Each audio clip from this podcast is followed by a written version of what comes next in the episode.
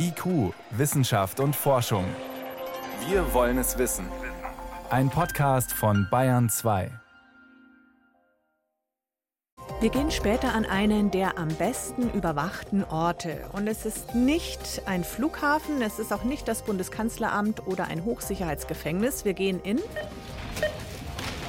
den smarten Supermarkt. Einen Ort mit immer mehr Kameras, Sensoren und Kontrollsoftware. Davor ein Spaziergang im Park. In Bayern gibt es so wunderschöne, oft sehr alte Parkanlagen. Doch die Bäume dort stehen unter Klimastress. Wissenschaft auf Bayern 2 entdecken. Heute mit Birgit Magira. Gut, Januar ist jetzt nicht die beste Zeit dafür. Trotzdem, wir gehen gleich mal in den Park. In jeder Stadt ist es doch so. Die Museen sind vielleicht interessant, die Cafés verlockend, die Geschäfte natürlich auch. Aber früher oder später freut man sich, bei schönem Wetter zumindest, über Grün, über einen Park und die mächtigen Bäume dort, die hübsch angelegten Spazierwege, die Ausblicke.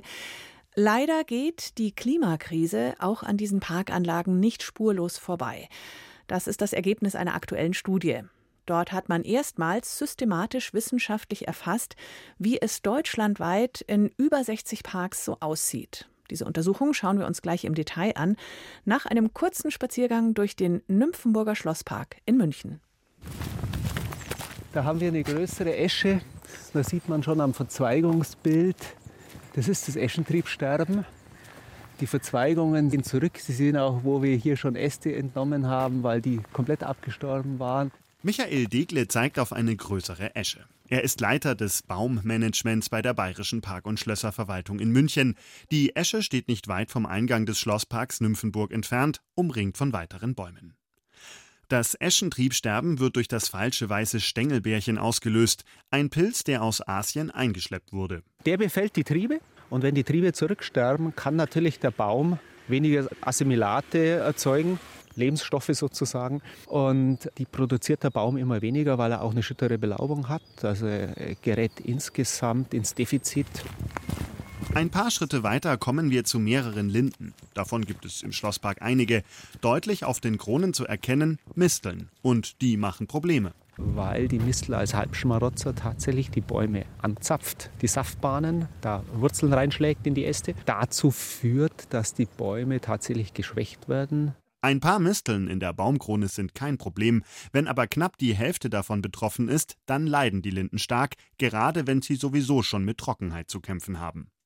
Hier im Schlosspark Nymphenburg gibt es ungefähr 60 verschiedene Baumarten. Durch die klimatischen Veränderungen haben viele davon Probleme. Wir haben mehr Trockenstress, also wir vergeben mehr Maßnahmen. Also Totholzentnahme ist so die klassische Maßnahme im Wegebereich, damit eben keine Äste auf den Weg fallen können und Besucher treffen können. Wir haben auch mehr Fällungen in den letzten Jahren.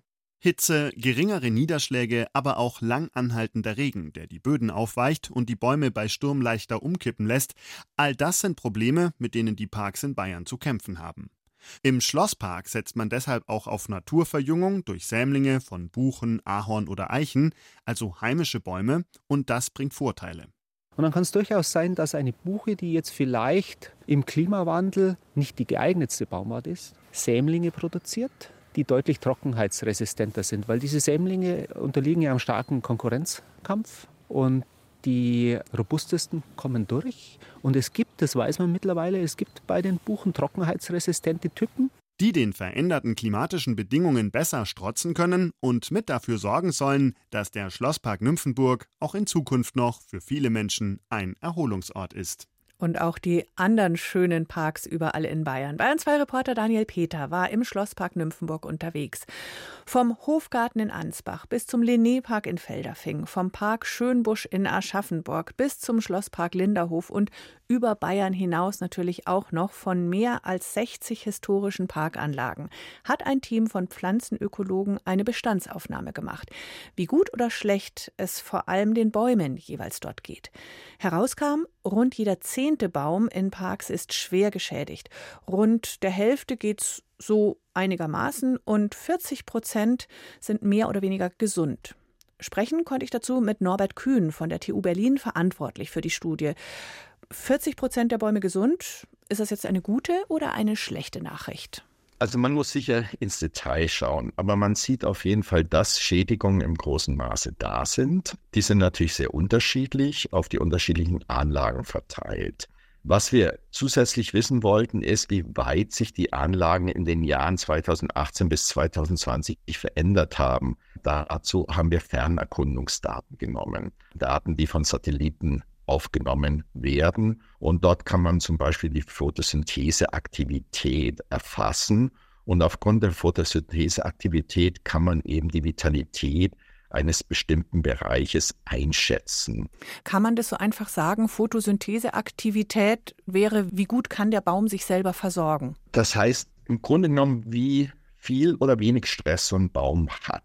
Also mhm. darüber kann ich so ein Stück weit einschätzen, wie gut ein Baum funktioniert. Und in allen acht Anlagen, für die wir das gemacht haben, wir konnten das nicht für alle 62 Anlagen machen, hat sich eben diese Photosyntheseaktivität verschlechtert. Und das deutet darauf hin, dass eben in diesen Parkbereichen auch eine Verschlechterung der Vitalität passiert ist. Wassermangel und Hitze, das wissen mittlerweile auch wir Laien, dass das für viele Baumarten wirklich ein Problem ist. Was noch schädigt die Bäume wirklich? Das ist eine wichtige Frage, weil sich Klimawandel ja überall anders auswirkt. Also in Südbayern zum Beispiel anders wie in Nordbayern. 2017 war so ein Jahr, wo es sehr viel geregnet hat. Durch den Regen ist der Boden aufgeweicht. Und dann hatten wir Ende 2017 drei große Stürme nacheinander und es sind sehr viele Bäume umgefallen.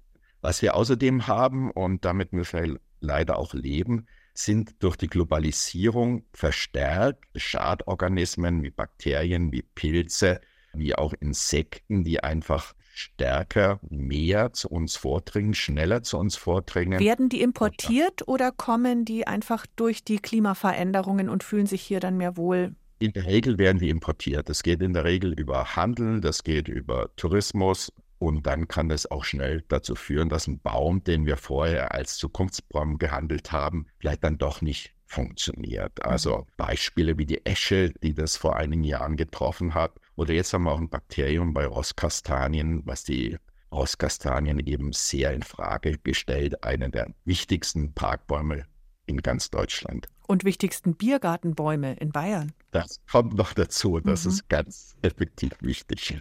Welche sind denn robuster? Sind es die Alten, die anfälliger sind? Also in den letzten Jahren sind es vor allem die Alten gewesen, denn das war das Problem, dass es nicht genügend Feuchtigkeit im Untergrund mehr gab und dadurch das Gleichgewicht zwischen der Krone, die oberirdisch verdunstet, und der Wurzel nicht mehr gegeben war. Oben gab es Stress und Teile der Krone sind ausgefallen, die Blätter sind ausgefallen. Das hat sehr viele alte Bäume getroffen, die ja auch einen großen Wert von diesen historischen Parks darstellen. Ja, da hängt ja das Herz dran, wenn man da Jahre, Jahrzehnte lang spazieren gegangen ist und hat so seinen Lieblingsbaum. Ja. Da wollte ich auch noch mal ja. fragen, die Menschen, die für die Parkanlagen zuständig und verantwortlich sind, sie tun alles, um die zu schützen. Nur jetzt kann ich da ja nicht mit dem Wasserschlauch und ewig vielen Gießkannen hinlaufen und den gießen die ganze Zeit. Oder ja, das kann ich tun, aber wie kann ja. man so einen Baum, wie kann man dem helfen? Wenn die geschädigt sind und wenn man sieht, dass die abhängig sind, kann man versuchen, sie durch eine Reduktion der Starkäste noch ein Stück weit zu halten. Also wenn man die Starkäste reduziert, verdunsten die weniger. Das heißt, da wird heftig rausgesägt. Das funktioniert meistens für einige Zeit, aber nicht für immer. Und äh, die Frage ist ja auch immer, lässt man den Baum nicht langsam lieber sterben? Hm. Sieht irgendwann auch verstümmelt aus. Der tut einem dann auch fast leid.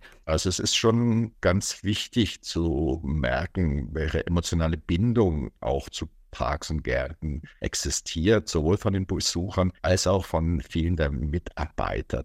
Und es ist klar rauszuhören, Parkpflege ist doch was anderes als Waldpflege und Forsten. Bei den Forsten ist man ja auch schnell bei der Frage, okay, die Fichten machen es nicht mehr, die schaffen das nicht mehr, was können wir stattdessen pflanzen? Wie reden Sie bei den Parkanlagen über Ersatz? Ja, der Park ist aufgrund einer gestalterischen Intention entstanden und er hat sich natürlich über die Jahrhunderte auch weiterentwickelt. Und deshalb ist es so, dass man nicht einfach sagen kann, jetzt pflanze ich das, was vielleicht am besten wäre, sondern man muss sich natürlich überlegen im Sinne des Denkmalschutzes, wie kann ich das Kulturgut erhalten, worin besteht das Kulturgut in dem Fall? Also zum Beispiel in Babelsberg, da ist die große Blutbuche vor dem Schloss kaputt gegangen vor einigen Jahren. Da kann ich eigentlich nur eine Blutbuche ersetzen. Das ist so ein markanter Baum, da muss der eigentlich wieder hin. An anderen Stellen kann ich mir vorstellen, dass man da so ein Stück weit flexibler ist, wenn man einen Baum hat, der Teil von so einer Kulisse ist oder vielleicht sogar Baum, der Teil einer Waldung ist, dann kann ich versuchen, vielleicht auch ein bisschen mit anderen Arten reinzugehen, mit ähnlichen Arten natürlich. Und man kann vielleicht auch waldbauliche Methoden wie Naturverjüngung dort einsetzen, was sehr gut ist. Dann kommen die Pflanzen so aus dem eigenen Bestand wieder hoch. Wir wissen das, dass die Pflanzen, die von sich aus etablieren, in der Regel immer am besten auch an diesem Ort funktionieren, weil sie natürlich ein Wurzelsystem ausbilden, was niemals gekappt wird, was niemals umgesetzt wird, weil sie sich selber den Platz aussuchen und meistens dann auch die Sämlinge überleben, die besonders resilient gegenüber Umwelteinflüssen sind. Mhm.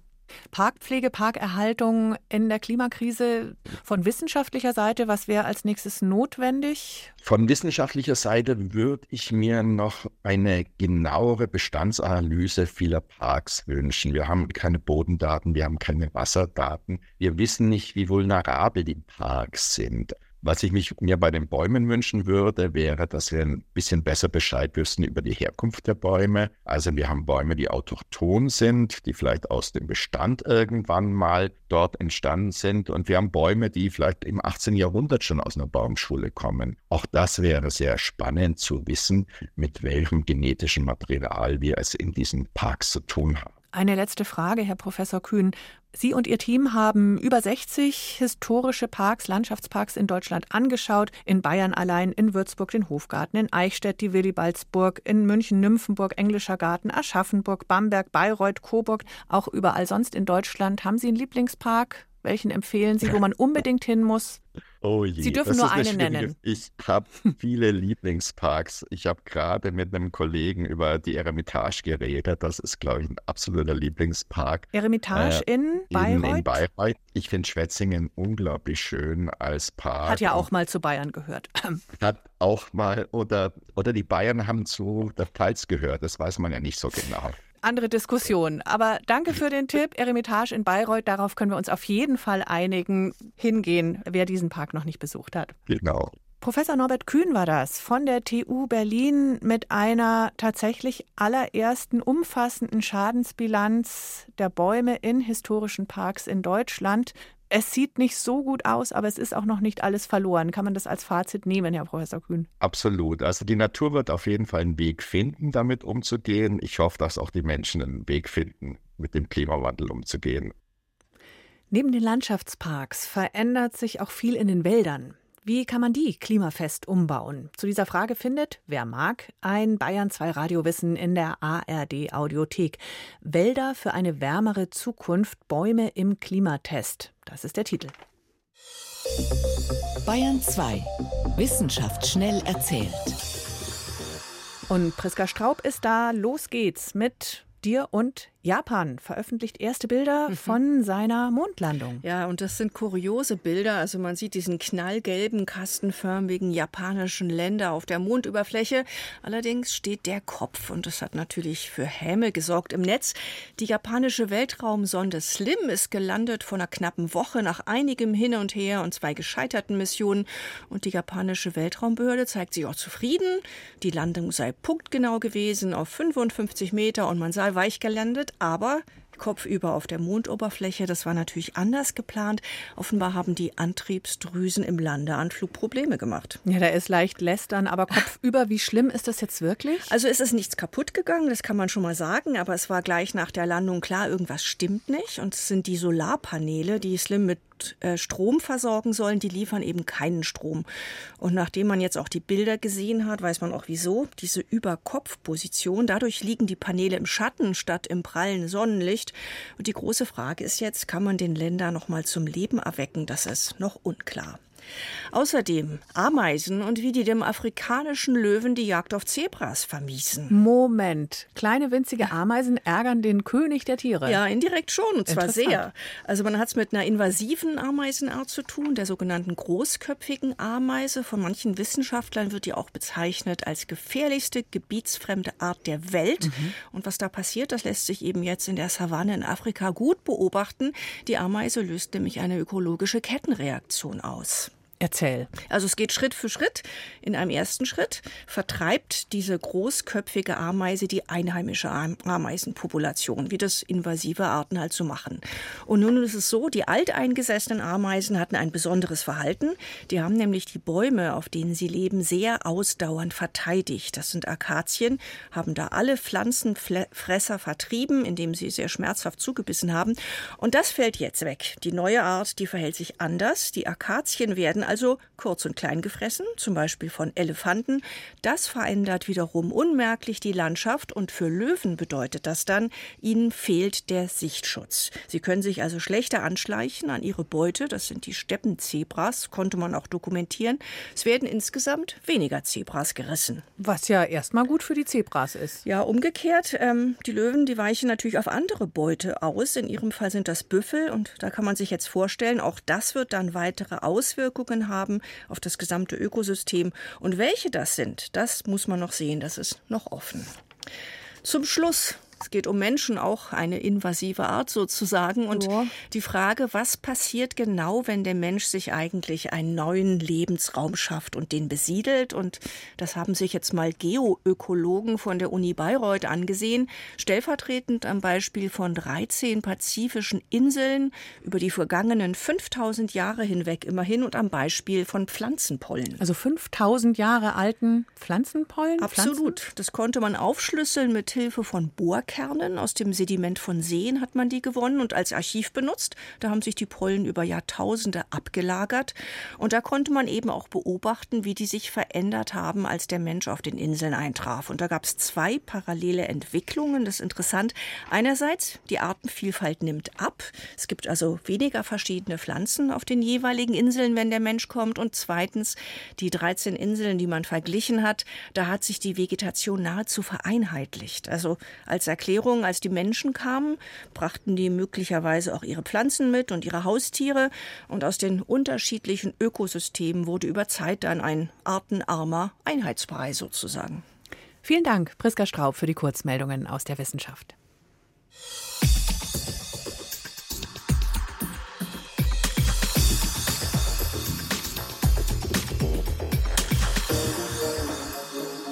Wer es wirklich bequem haben möchte oder auch wer krank ist und nicht so mobil, kann sich seit einigen Jahren schon frische Lebensmittel nach Hause liefern lassen. Modern. Aber auch wer ganz traditionell selbst in den Laden geht, da verändert sich viel. In Planung ist der rundum smarte Supermarkt. Einiges gibt's schon, die Selbstzahlerkassen zum Beispiel, ganz ohne Kassiererin oder auch sogenannte Smart Shopper. Hatte ich jetzt noch nicht in der Hand, aber mein Kollege Peter Welchering, der kann erklären, was das ist, der Smart Shopper. Ja, das ist ein Einkaufswagen und dieser Einkaufswagen hat tatsächlich auch noch immer vier Räder. Aber er hat nicht nur vier Räder, er hat auch noch einen Scanner. Und mit diesem Scanner kann ich dann, wenn ich etwa Brot, Schokolade oder Milch kaufe, eben tatsächlich diese Produkte scannen lassen. Also den Barcode der Ware, den halte ich an den Scanner. Der scannt alle Produkte, die ich einkaufe. Und an der Kasse muss ich dann die Ware nicht mehr aufs Laufband legen, sondern ich zahle dann einfach den Gesamtbetrag. Und das gibt's in Deutschland in mehreren hundert Filialen von großen Lebensmittelkonzernen schon. Und einen Schritt weiter geht's dann, wenn ich an der Kasse gar nicht mehr bezahlen muss, sondern wenn ich beim Betreten des Geschäfts eben meine Einkaufs-App starte und die Produkte, die ich haben will, die scanne ich dann auch mit diesem Smart Shopper Shopper und der Gesamtbetrag, der wird dann einfach bei Verlassen des Ladens von meiner Kreditkarte abgebucht. Und das alles gibt es jetzt schon, wenn man das möchte. Das gibt es schon in ganz vielen Läden. Ich habe beispielsweise auch so einen Laden hier um die Ecke bei mir. Ich nutze den allerdings noch nicht, weil ich da die Kreditkarte hinterlegen müsste auf der Einkaufs-App meines Smartphones und das ist mir zu unsicher. Das ist klar, dass du als Datenschutzskeptiker das ganz oldschool machst. Aber viel von dem wird einem doch auch als Service verkauft. Ist es wirklich nur Überwachung oder ist es nicht auch bequem? Es ist auch bequem. Es gibt beispielsweise die Möglichkeit, dass mir auch weitere Produkte angezeigt werden, die zu dem Produkt, das ich gerade kaufen will oder für das ich mich interessiere, dann eben passen würden. Und das funktioniert so, dass etwa der WLAN-Hotspot im Geschäft die Kunden nicht nur mit einer Funkverbindung ins Internet versorgt, sondern auch die jeweiligen Informationen, die mein Smartphone, das ich bei mir habe, dazu nutzt zu ermitteln, wo ich mich als Kunde gerade befinde im Laden. Stehe ich da etwa an der Wursttheke oder an einer entsprechenden Gefriertheke, dann meldet das Shopping-System genau diese Informationen an einen Sensor und dieser Sensor wertet dann etwa meine Handbewegung aus. Also greife ich tatsächlich etwa gerade zu einer Packung Parmaschinken, dann kann mir etwa angezeigt werden, was passt denn an Wein besonders gut zum Parmaschinken oder ich kann auf bestimmte besondere Produkte oder besonders günstige Discount-Angebote und ähnliches eben auch aufmerksam gemacht werden. Und diese Weinempfehlung oder ähnliches gibt es eben jetzt auch schon, oder? Das gibt es jetzt auch schon alles in vielen, vielen hundert Supermärkten. Was ist denn Zukunftsmusik? Ja, was bisher nur in so ein paar Pilotprojekten tatsächlich erprobt wird, das sind Bewegungsprofile statt Smartphones. Also ich muss mich ja, wenn ich in den Laden gehe, muss ich ja irgendwie geortet werden können und muss ja festgestellt werden können, dass es der Kunde, der eben den Parmaschinken geholt hat. Und das soll jetzt eben nicht mehr über Smartphone und solche Dinge passieren, sondern tatsächlich über ein Bewegungsprofil. Und das funktioniert dann so, dass einfach meine Art, mich zu bewegen, weil die so individuell ist wie ein Fingerabdruck, tatsächlich aufgenommen wird von drei bis 500 Kameras und die wird dann eben so notiert und ins System übertragen, dass all das, was ich mit meinem Bewegungsprofil in den Einkaufswagen lege, auf diese Weise dann eben auch schon registriert wird. Und wenn ich dann mit dem Einkaufswagen beispielsweise in die Kassenzone komme, dann wird nochmal abgescannt, ist das das Bewegungsprofil von diesem Kunden und dann wird der Gesamtbetrag einfach addiert und den kann ich dann bezahlen. Das heißt, so ein Bewegungsprofil ist ähnlich individuell und lässt Rückschlüsse auf die Person zu wie Fingerabdruck, Gesichtserkennung? Genauso individuell, deshalb hat ja etwa Edward Snowden, als der in Hongkong gelandet war, sich einen Stein in den Schuh gesteckt. Das heißt, mit diesem Stein läuft er anders, als das seinem Bewegungsprofil entspricht. Und weil er davon ausgehen konnte, sein Bewegungsprofil ist bei Sicherheitsbehörden gespeichert, als Muster hinterlegt, hat er also, um die Überwachungskameras eben in die Irre zu führen, die Überwachungssysteme, mit einem Stein eben ein bisschen anders gelaufen und damit konnte seine Identität nicht erkannt werden. Jetzt taucht im Zusammenhang mit Bewegungsprofil auch noch ein anderes Wort auf, nämlich, und das finde ich ein bisschen gruselig, Skelettkontrolle. Also um Röntgen kann es da ja nicht gehen. Aber wie funktioniert das? Nein, Skelettkontrolle wird mit ganz normalen Videokameras gemacht. Da wird nur das Bewegungsprofil anders berechnet. Also mit Röntgen hat es wirklich nichts zu tun. Der Computer, der mein Bewegungsprofil berechnet, der muss ja meine Bewegung irgendwie in Zahlen umsetzen. Und da hilft nun diese Methode, ein schematisches Skelettmodell zu berechnen. Wenn ich beispielsweise etwa eine Packung Parmaschinken aus einem Regal nehme, dann stehen ja meine Fingerknochen, Daumen, Zeigefinger, Mittelfinger in einem bestimmten Winkel zueinander. Und dieser Winkel und die Geschwindigkeitsrichtung und die Zeit, die ich fürs Zupacken des Parmaschinkens benötige, die kann dann eben berechnet werden. Und das entspricht dann eben meinem sehr individuellen Bewegungsprofil. Und wenn dieses Bewegungsprofil einmal hinterlegt ist, dann kann all das, was ich eben so einkaufe in einem Supermarkt mit genau diesem schematischen Bewegungsprofil, das dann eben auf Gelenke, Knochen und Muskelmodellen geht, aber die werden rückwärtig errechnet, einfach benutzt werden, um dann rauszukriegen, welcher Kunde hat denn da was in seinen Einkaufswagen gepackt. So, jetzt hat dieser Supermarkt ein Bewegungsprofil von mir erstellt im Lauf meines Einkaufs. Soweit so unproblematisch. Jetzt ist nur die Frage, was passiert mit den Daten? Wer speichert die wo? Wie lange? Was passiert damit weiter? Und wer hat da die Kontrolle drüber? Ja, das ist ein Problem. Das wissen wir eben nicht. Die Einzelhandelsunternehmen sagen, nein, das geht alles sozusagen nach Recht und Gesetz, aber wir wissen eben nicht, ob tatsächlich die Daten meines Bewegungsprofils, wenn ich dann den Laden verlasse, auch wirklich wieder gelöscht werden oder wohin die noch geliefert werden, wo die noch gespeichert sind. Wir wissen nicht, ob die ausreichend getrennt sind, etwa von meinen Kreditkarteninformationen oder ob die doch zusammen in einem Datensatz sind. Und solange wir das alles nicht wissen, ist das natürlich äußerst problematisch. Jetzt kann man da sowohl skeptisch als auch mit viel Vorfreude drauf schauen, weil, wenn wir ehrlich sind, jeder von uns meckert mal in der Warteschlange und es klingt doch sehr bequem. Ich kann einfach durch den Laden gehen, alles einsammeln und es wird automatisch abgebucht. Da spare ich viel Zeit. Was ist dein vorläufiger Ausblick auf den Smart Supermarkt? Ja, für mich als Kunde ist es bequem. Ich bekomme Zusatzangebote angezeigt. Das ist prima. Der Einzelhandelsunternehmer spart Personal ein, gerade in Zeiten des Fachkräftemangels auch nicht zu unterschätzen. Insofern alles gut, aber schlecht wird's natürlich, weil nicht so richtig klar ist, was passiert eben mit meinen Daten des Bewegungsprofils. Wie können die missbraucht werden? Werden die wirklich gelöscht, wenn ich den Laden verlasse? Und sind die nicht doch mit meiner wirklichen Identität etwa über eine Einkaufs-App oder über die Kreditkarteninformationen dann eben verbunden? Der Smart Supermarkt kommt. Informationen und Erklärungen von Peter Welchering. Vielen Dank. Gerne. Und das Wochenende kommt auch. Was auch immer Sie vorhaben, gute Erholung wünscht Birgit Magirau.